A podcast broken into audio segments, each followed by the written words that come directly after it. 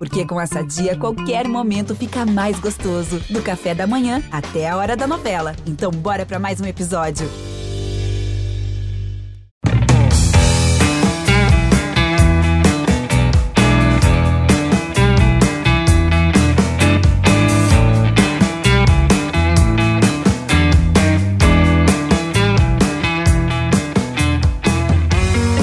Olá a todos que acompanham o nosso podcast CE na Rede. Eu sou Thaís Jorge aqui para mais um episódio e estou com os meus amigos Lucas Catribe, do Globo Esporte, e Beatriz Carvalho, do GE. Globo. Lucas, bem-vindo, querido. Oi, Thaís, tudo bem? Um grande prazer estar novamente participando do CE na Rede. Vamos comentar muito sobre o futebol cearense, sobre atual, o atual momento do Fortaleza, que está invicto na temporada. O Ceará também se recuperando após aquele fracasso no estadual, jogo importante, e é sempre muito gratificante bater uma bola com vocês, junto com você, né, Thaís Jorge, e a Bia Carvalho. Biazinha, tudo bom, Bia? Oi, Thaís, Lucas, todo mundo que está ouvindo a gente, de volta aqui também. Muito prazer de estar aqui no Cé na Rede, nosso, é, nosso podcast do futebol cearense, tá? Em ótimas companhias hoje. Bora falar de futebol, bora falar de Fortaleza e de Ceará. Vamos lá, e hoje a gente inverte, vamos falar primeiro de Fortaleza e depois do Ceará. É, Lucas Catribe, clássico das cores na semifinal, vamos ter jogo sábado, né?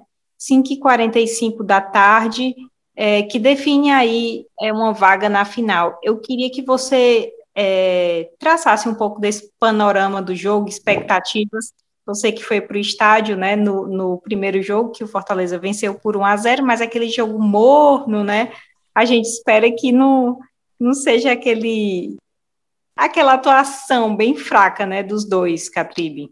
Você foi muito bondosa ao falar jogo morno, porque o jogo foi ruim mesmo. É, falhou bastante na questão técnica, né, principalmente do lado do Fortaleza, porque a gente sabe que a estratégia inicial do Ferroviário foi conseguir se defender e sair nos contra-ataques, mas também o Ferroviário perdeu algumas boas oportunidades logo no começo, teve o, lance impedimento, né? Impedimento claro, o gol do Cariús, mas foi um jogo falho para as duas equipes, falando na questão técnica. Então a expectativa para sábado é de um jogo mais aberto, um Fortaleza mais agressivo, apesar de ter conseguido o resultado positivo, jogar por um empate, porque, enfim, o, o Fortaleza vai ter a presença do torcedor em sua maioria, vai jogar agora como mandante, né? Foi visitante no primeiro confronto e espera dar uma resposta. Acho que o cenário para o Fortaleza pode ser muito parecido com a primeira primeiro, o primeiro momento no estadual, quando venceu o Pacajus com muita dificuldade no primeiro jogo, falhou bastante também, e no segundo o jogo conseguiu fluir. Fortaleza tem muita qualidade, mostrou isso ao longo da temporada até aqui,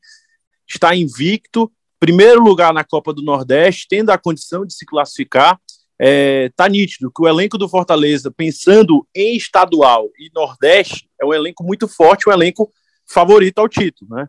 É, tá falhando em alguns jogos, principalmente nos fora de casa, né? Nas partidas fora de casa, mas tem toda a condição de exercer um bom jogo contra o Ferroviário, que ao longo do primeiro tempo se mostrou é, muito compacto no campo defensivo, né? O Paulinho Kobayashi chegou há pouco tempo, mas conseguiu, acredito, estudar muito bem a equipe do Fortaleza. O Ferroviário vinha de uma eliminação complicada na Copa do Brasil. É, é um jogo que é um clássico, é difícil, é complicado, pensando nas duas equipes, resultado positivo, mas o Ferroviário também vai ter que sair para o jogo e aí sobra um pouquinho mais de espaço para o Fortaleza jogar e a gente conhece a qualidade do elenco tricolor.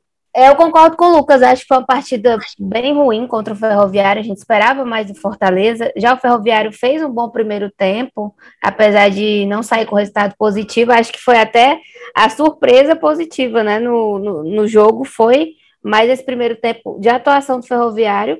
É, e, e, é uma análise geral, né? Que o Fortaleza não mostrou to, tudo que tem para mostrar, é tanto que o Voivoda até comentou sobre isso também, falando que o time foi abaixo, enfim, nem sempre vai jogar bem, tão bem, quanto jogou em outras goleadas que a gente já viu aí na temporada, e tem sido uma, uma oscilação, né, nesses primeiros jogos, primeiros dez jogos, se não me engano, do Fortaleza em 2022, é, e para esse jogo tem que entrar em campo tendo em mente que é uma decisão, né? Não importa se é o Ferroviário, se tem um, um time mais forte, um time de Série A, ter essa postura, porque a gente sabe que, assim, né, 1 a 0 é muito fácil ali ter muito jogo ainda, dependendo do que o Ferroviário mostrar. Então, acho importante essa coisa da postura mesmo, porque a gente sabe que talento, é técnica, tudo mais, a gente já viu o Fortaleza mostrar em outras exibições, é, inclusive na, no Campeonato Cearense também contra o Pacajus. E acho que é basicamente isso, né? As questões físicas do, do elenco, essa questão emocional, que é o que vai pesar mais é, nessa reta final aí do Campeonato Cearense e também nas outras competições. Uma coisa que agitou muito antes desse jogo, né, foi uma, uma matéria que, que o GE Paraná soltou é, de um possível interesse que estava negociando com o lateral direito Marcinho, não só o Fortaleza, como o Grêmio. E aí a gente viu que teve uma reação nas redes sociais, né? O torcedor colocou lá Marcinho não. É, e aí, quando um dia depois eu publiquei, apurei que o Fortaleza descarta a contratação do lateral direito Marcinho. Enfim, Bia, é, é até uma posição que o Fortaleza não procura, né, Bia? Era uma contratação que já não, fa não fazia sentido mesmo, né? Isso, Thaís, assim, o Marciano lateral direito, jovem, né, 25 anos, estava é, sem espaço, tá sem espaço no Atlético Paranaense, e tinha outros clubes interessados no jogador, mas eu acho que, assim, não era, é, não é uma necessidade do Fortaleza, também não é uma briga que o time devia comprar, né, até porque, é, assim que saiu a notícia sobre a possível contratação, possível interesse, na verdade, a torcida foi nas redes sociais, teve hashtag, Marcinho não, então, que assim, era uma indisposição com a torcida por uma coisa que não tem por que fazer questão, né?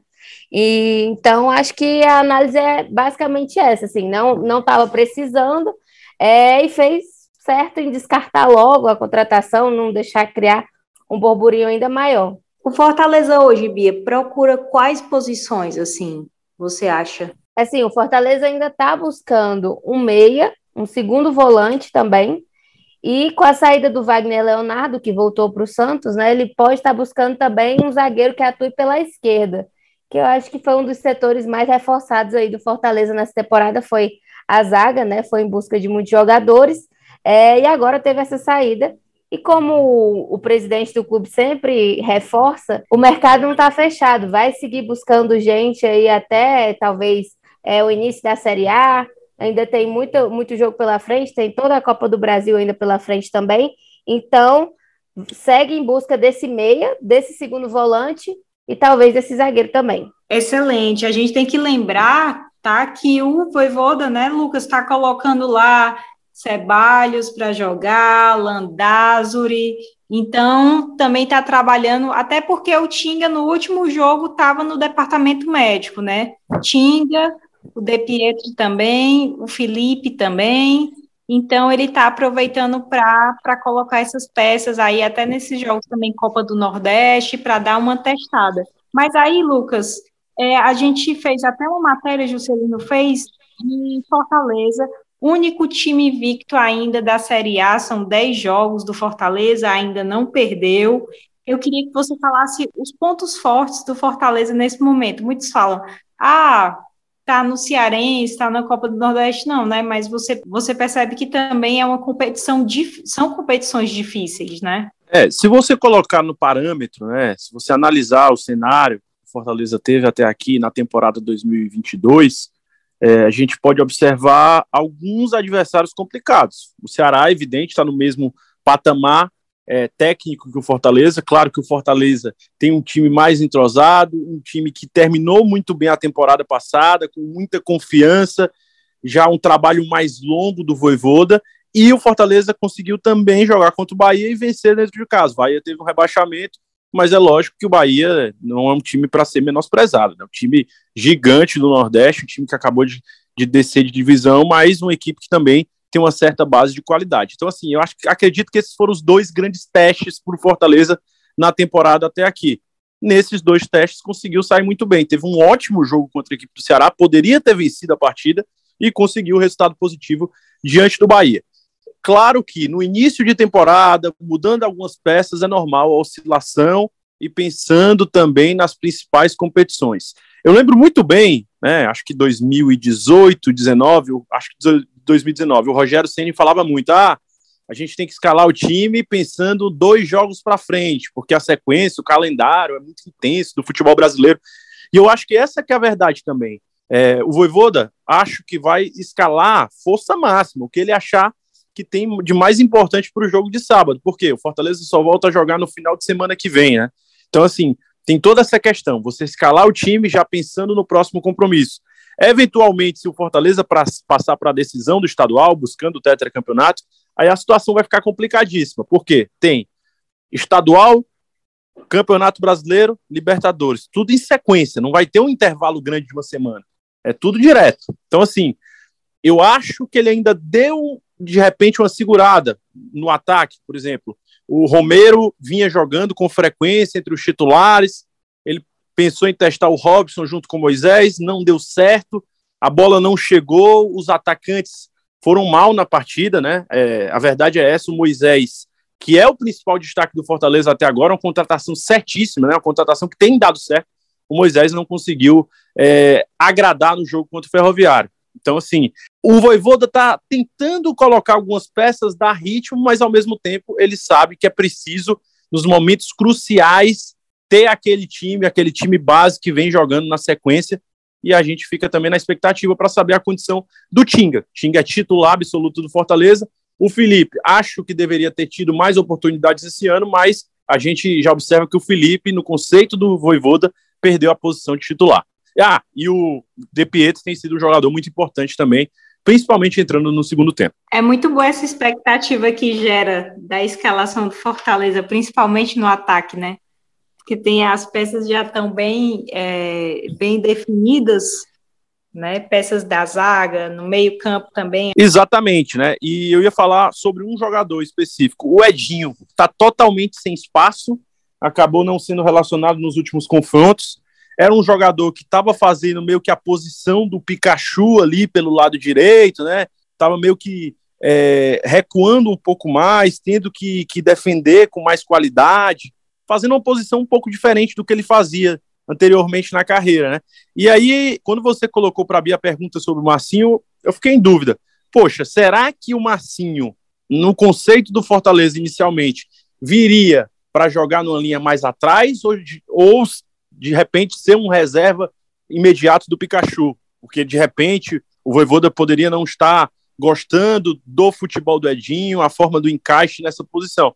Mas com esse descarte, né, vamos aguardar e ficar observando, ver se o Edinho, se o problema é realmente a questão da adaptação, se o Voivoda observa que o Edinho precisa ter um pouco mais de adaptação para fazer essa mesma função que o Pikachu. É, tem essa questão. Quando eu, eu, eu falei né, com a minha fonte no Fortaleza, ele chegou a falar que, que o Fortaleza nem, nem pensou em trazer o Marcinho, que, enfim, não, não, não tinha espaço para ele na equipe do Voivoda, mas, enfim, é, o fato é que não vem, né, Lucas? Tá, tá aí procurando outras posições e aí eu acho que também o ataque do Fortaleza ali está muito for fortalecido a ponto também de outros, outros jogadores atuarem, né? Ali também na ala direita.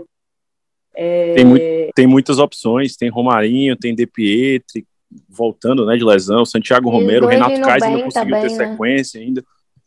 Exatamente. É, tem o Moisés que substituiu muito bem o David, né? Então eu acho que está muito fortalecido ali aquele ataque do Fortaleza eu estava vendo aí você falando sobre jogos, e foi muito bem, né, contra o Ceará, contra o Bahia, mas deu uma oscilada muito grande nesses últimos jogos, né, Lucas? Então, acho que às vezes falta aquele, aquele start, né, no Fortaleza, porque é, contra o Altos, realmente aquele gramado ali é muito, muito difícil de você é, propor um jogo, né, você ter velocidade, enfim, a, a, intensidade do Voivoda, mas esse contra o Ferroviário, né, que estava num gramado bom, numa condição boa, parece que não, não, deu, a, não deu aquele clique, né? É, e teve também um empate em 2 a 2 com o Náutico ali, eu acho que naquele momento também, o quarto ou quinto jogo da, da temporada também teve essa oscilada também. É meio que uma coisa que vai se repetindo, né? É. Mas também é uma fase é uma fase mesmo para adaptações também, né? Eu acho que acaba que pré-temporada fica curta e esses primeiros jogos são muito para também é, é para a gente ver ajustar, funciona, né? Ajustar próprio Moisés que chegou agora, o Romero que chegou agora, né? e o Zé Wellison também que vai se adaptar à equipe, né? É o Wellison que foi, foi agora é, é regularizado, o Landázuri, o Ceballos, o próprio Max Wallace, né, que ganha a, a posição, então é um momento ainda de adaptação. E aí a gente agora vai passar para o Ceará, o Ceará que anunciou Rodrigo Lindoso. Vale lembrar que naquela coletiva do Robinson de Castro, ele falou que ia contratar um primeiro volante, ou seja, o Lindoso, e é, para o ataque. Já anunciou o Dentinho e falta uma peça ainda para o Ceará anunciar desse ataque. E já que a gente está falando aí de Rodrigo Lindoso, pedimos a ajuda né, do Bruno, que é setorista do Internacional lá no GE do Rio Grande do Sul, e ele fez questão de participar e falar um pouco sobre o jogador né, que chega ao Ceará. Vai lá, Bruno! Amigos do GE Fortaleza, um grande abraço. Aqui Bruno Ravazoli do ge.globo barra RS, setorista do Esporte Clube Internacional. Penso que Rodrigo Lindoso, no contexto do Ceará, é uma boa contratação. Ele veio para o Inter em janeiro de 2019, numa transação junto ao Botafogo. Na época, o Inter repassou o meia Alex Santana para o time carioca. Rodrigo Lindoso veio para Porto Alegre. Como o Rodrigo Dourado estava lesionado na época, o Lindoso se tornou uma peça-chave no esquema do técnico Odair Hellman. O Inter jogava com um tripé de volantes o Rodrigo Lindoso como primeiro, o Edenilson pela meia direita como um interno e o Patrick pela meia esquerda, dois pontas e um centroavante. Esse tripé deu uma consistência muito boa para o Inter ao longo do Campeonato Brasileiro. O Inter foi finalista da Copa do Brasil, caiu na Libertadores para o campeão Flamengo do Jorge Jesus. Na minha opinião, o Inter foi o time que melhor enfrentou o Flamengo naquela Libertadores da América. Foram dois confrontos dificílimos. O Inter, se tivesse um pouquinho mais de qualidade na frente, poderia até mesmo ter eliminado o Flamengo e o Rodrigo Lindoso fez parte daquele grupo. Aliás, no jogo do Beira-Rio contra o Flamengo na Libertadores. O gol do Inter foi do Rodrigo Lindoso de cabeça, que marcou alguns gols com a camisa do Internacional, mas ele é, é, é, um primeiro volante. Eu considero o Rodrigo Lindoso um primeiro volante de qualidade, de bom poder de marcação. Perdeu espaço no Inter com a chegada do técnico Alexander Medina, até porque o Inter, contando com o Lindoso, contava com oito volantes. Então, muitos jogadores disputando a mesma posição. É Gabriel que veio do Corinthians, Bruno Gomes que veio do Vasco, Lisieiro que veio do São Paulo, Rodrigo Dourado, Gurizada subindo da base. Então o Lindoso perdeu um pouquinho de espaço, não pela sua qualidade técnica, mas sim pela filosofia de jogo do novo treinador. O, o Rodrigo Lindoso terminou o brasileiro do ano passado em alta, formando uma parceria com o Rodrigo Dourado. O Inter tinha Lindoso Dourado, Edenilson, e Patrick pelas pontas, Tyson e, e Yuri Alberto. O Lindoso foi o ponto de equilíbrio no trabalho do Diego Aguirre. Como eu disse, com o Alexander Medina, acabou perdendo espaço. Ele teve seus bons e maus momentos, ele oscilou como qualquer outro jogador no futebol brasileiro, mas eu, eu, eu diria que no todo foi uma boa passagem de Rodrigo Lindoso pelo Inter vice-campeão da Copa do Brasil, vice-campeão brasileiro em 2020. Talvez tenha faltado um título, uma taça, para o Rodrigo Lindoso ser mais reconhecido aqui.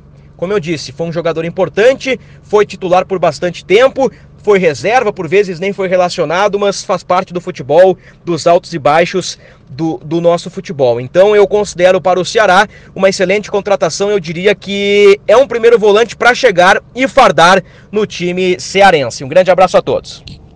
Catribe, a gente sabe que o Richard Coelho começou muito bem, mas é, infelizmente se lesionou, está no departamento médico. É, como é que você acha que o Lindoso chega né, para ajudar esse Ceará do Thiago Nunes? Eu, primeiramente, Thais, eu acho que o Ceará mandou bem na contratação, né? Acertou e até para aliviar um pouquinho a pressão que existia na diretoria com relação ao torcedor, né? Porque é um jogador de Série A, jogador acostumado a jogar a primeira divisão do futebol brasileiro, um jogador que foi muito bem na equipe do Botafogo, foi titular no time internacional. Então, assim, não é uma aposta, não é um, uma super aposta, não é um jogador da Série D que fez muitos gols, como daqui a pouco a gente vai falar sobre o Gabriel Santos, e chegava numa Série A tentando ganhar seu espaço. É um cara acostumado, um cara experiente e que faz muito bem essa função. Né? Um jogador de 32 anos que disputou nas últimas temporadas muitas partidas. Em 2020, por exemplo, jogou 53 jogos com camisa internacional. 2017 também 53 partidas pelo Botafogo. Já passou pelo futebol português, já jogou no Fluminense, no Madureira. Então, assim, é um cara acostumado a jogar a primeira divisão. E é um cara que já chega, ao meu, ao meu ver, pronto para jogar.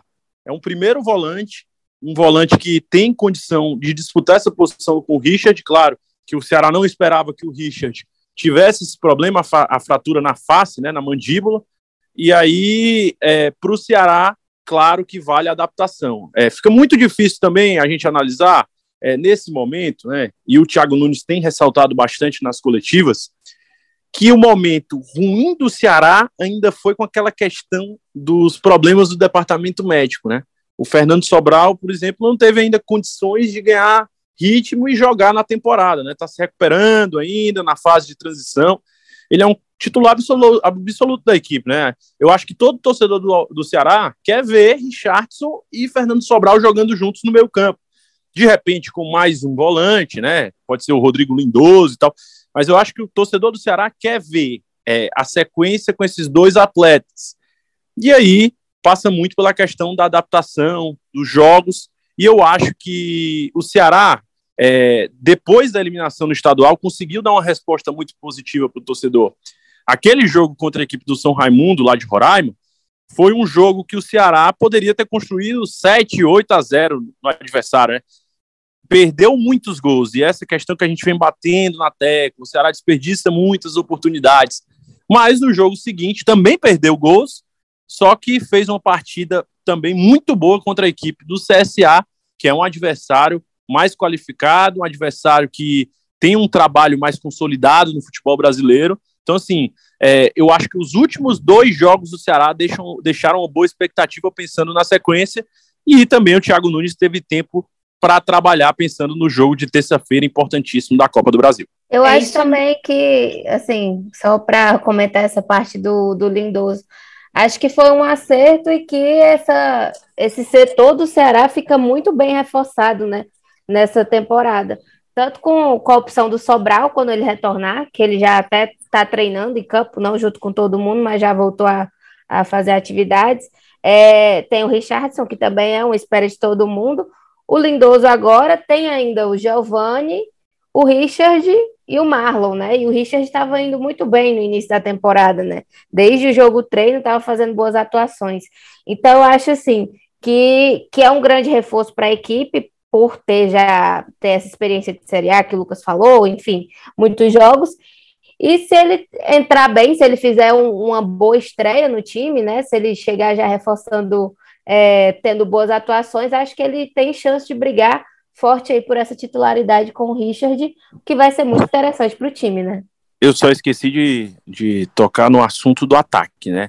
Primeiro, eu gostaria de observar é, onde o Dentinho vai atuar se ele vai ser um jogador para atuar pelos lados de campo ou se ele vai jogar mais centralizado, vai ser um falso 9. A gente tem que observar primeiro para entender o que, que o Thiago Nunes está pensando em relação à contratação do Dentinho, né? É, até ele pode colocar, ah, é um jogador que faz várias funções, mas eu acho que a gente tem que entender primeiro onde é que o Dentinho vai atuar, porque se ele for um jogador que atue mais de forma centralizada, acho que o Ceará não vai buscar mais um jogador nesse momento, nesse quesito, né, né?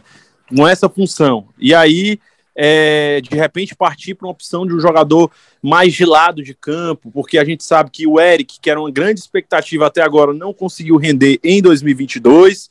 Tem o Mendonça, que está jogando bem. O Lima, que joga uma partida bem, outra mais ou menos, tem oscilado bastante. O Ceará não conta mais com o Rick, que ganhou muita confiança na temporada passada, estava sendo muito útil.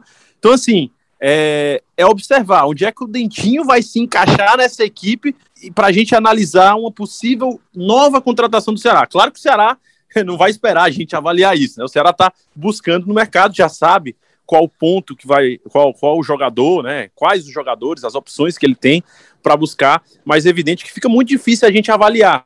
É, principalmente porque o Dentinho não é mais aquele jogador, eu digo, na questão física, né? Na velocidade, né? É, um jogador, o jogador que iniciou a carreira no Corinthians, né? Não falo na questão técnica, porque a técnica acredito que seja a mesma, ninguém joga 10 anos com qualidade lá na Ucrânia, jogando Liga dos Campeões à toa.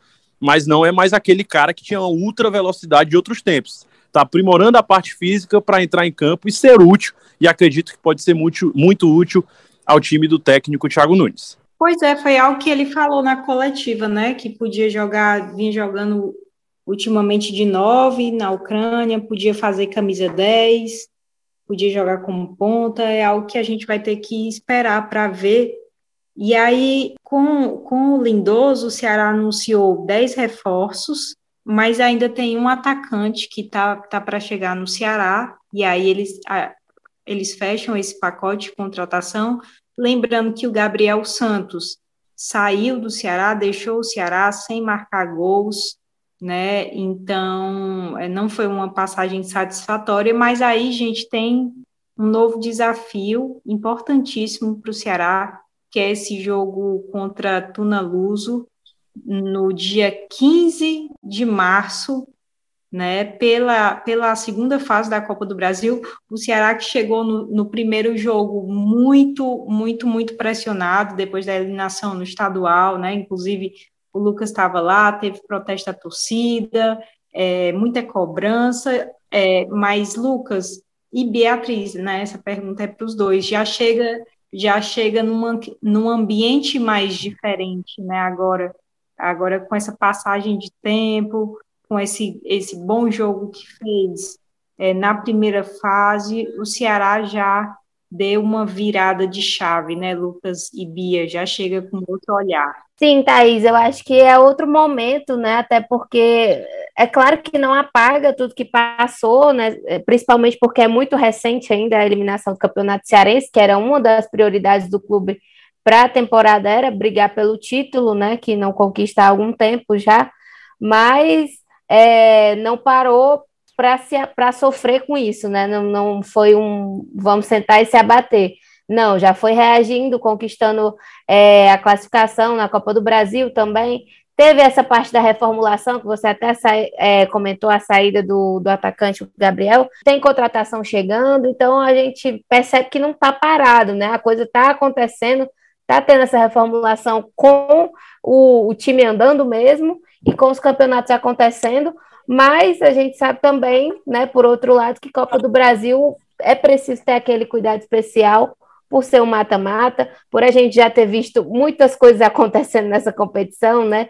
Times de, de menor investimento, é, passando, nem que seja ali nos pênaltis, né? A gente viu ontem também é, o Juazeirense passando pelo Vasco.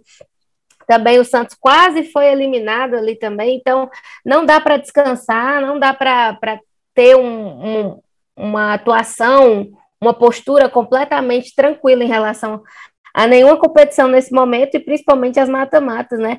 Principalmente pelo que foi colocado, né, como, como interesse do Ceará na temporada, que é avançar até ali as oitavas, na Copa do Brasil, quer é, ir bem também na Sul-Americana, enfim, tem muitas propostas que precisam ser cumpridas, principalmente após essa eliminação da Copa é, do Campeonato Cearense. Acho que não chega a ser um, uma assim, não chega a ser uma preocupação muito uma pressão tão grande quanto foi no primeiro jogo, porque é, era muito recente, mas ainda é uma pressão, né? Principalmente por resultados, por boa atuação, por respostas em campo também, né? Não só no lado de fora, fazendo essa reformulação. Bia, Thaís, lógico que o Ceará, naquele momento, no estadual, deveria ter buscado o resultado lá no Morenão, porque a gente sabe que o, no estadual contra o Iguatu, a gente sabe que o Ceará tem um elenco de melhor qualidade em relação ao time que acabou se classificando. E mais claro também o cenário de dificuldade que a gente vem falando do campo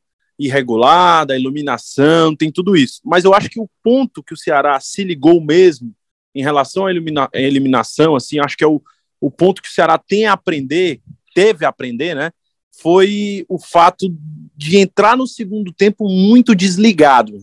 O Ceará poderia ter matado o confronto no primeiro tempo, poderia ter feito 3, 4 na equipe do adversário.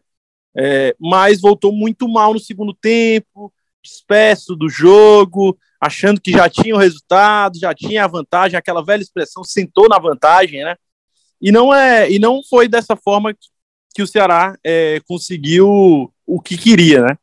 O Ceará acabou sendo eliminado do estadual. E aí o que tirou de lição realmente, principalmente nesse confronto contra o CSA, é que no segundo tempo o Ceará precisava voltar ligado.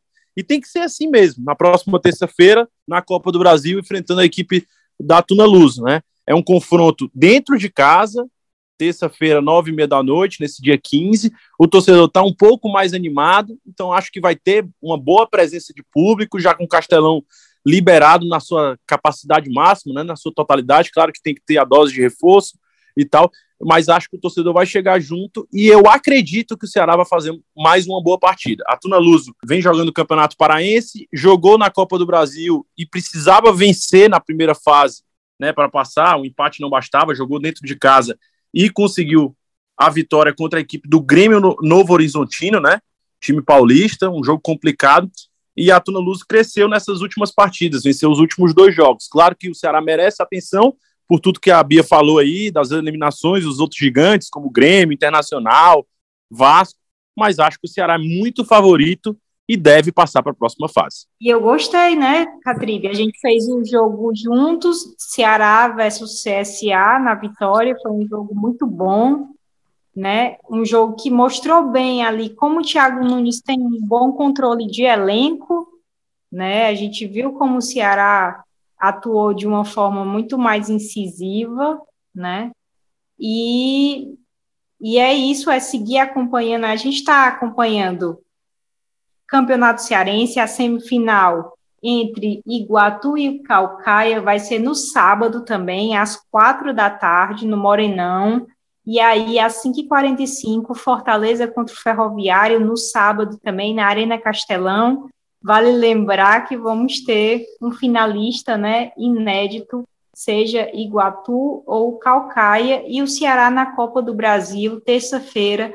Também vamos acompanhar esses jogos e também estamos na expectativa já um mês para a Série A do Campeonato Brasileiro, Libertadores e Sul-Americana, com certeza muitas matérias especiais no ge.globo.ce. É, a gente já está chegando ao fim, lembrando que também estamos acompanhando Fortaleza Basquete Cearense no Novo Basquete Brasil, né? Inclusive vai ter jogo hoje à noite, a gente está acompanhando a trajetória do time. E acho que é isso. Eu queria agradecer aqui primeiro ao Lucas, Lucas que está sempre na correria dos jogos, mas teve um tempinho aqui para participar com a gente. Muito obrigada, Lucas. Valeu demais, Taizinha, Bia, todo mundo que acompanhou a gente. Quando precisar, é só chamar para a gente bater essa bola, falar sobre o futebol cearense, sobre o esporte cearense. Eu costumo dizer que a gente vive a nossa melhor fase, né? Me incluo nessa porque acompanho o esporte, sou jornalista esportivo, assim como vocês. É o melhor momento da história do esporte cearense, não só do futebol cearense. Graças a Deus. E Beatriz Carvalho, obrigada, Bia, de volta das férias, que coisa boa. É isso aí, estamos acompanhando muitos jogos, muitas competições, e isso é muito bom porque é mais chance de coisa boa a cada semana para a gente falar aqui no Céu na Rede. É sempre um prazer imenso estar aqui. Valeu, Lucas, Thaís, todo mundo que está ouvindo a gente. E é isso, obrigada a todos que escutaram. Esse podcast teve a edição de áudio da Vitória Azevedo, coordenação de Rafael Barros e a gerência de André Amaral. Um beijão, gente. Até mais.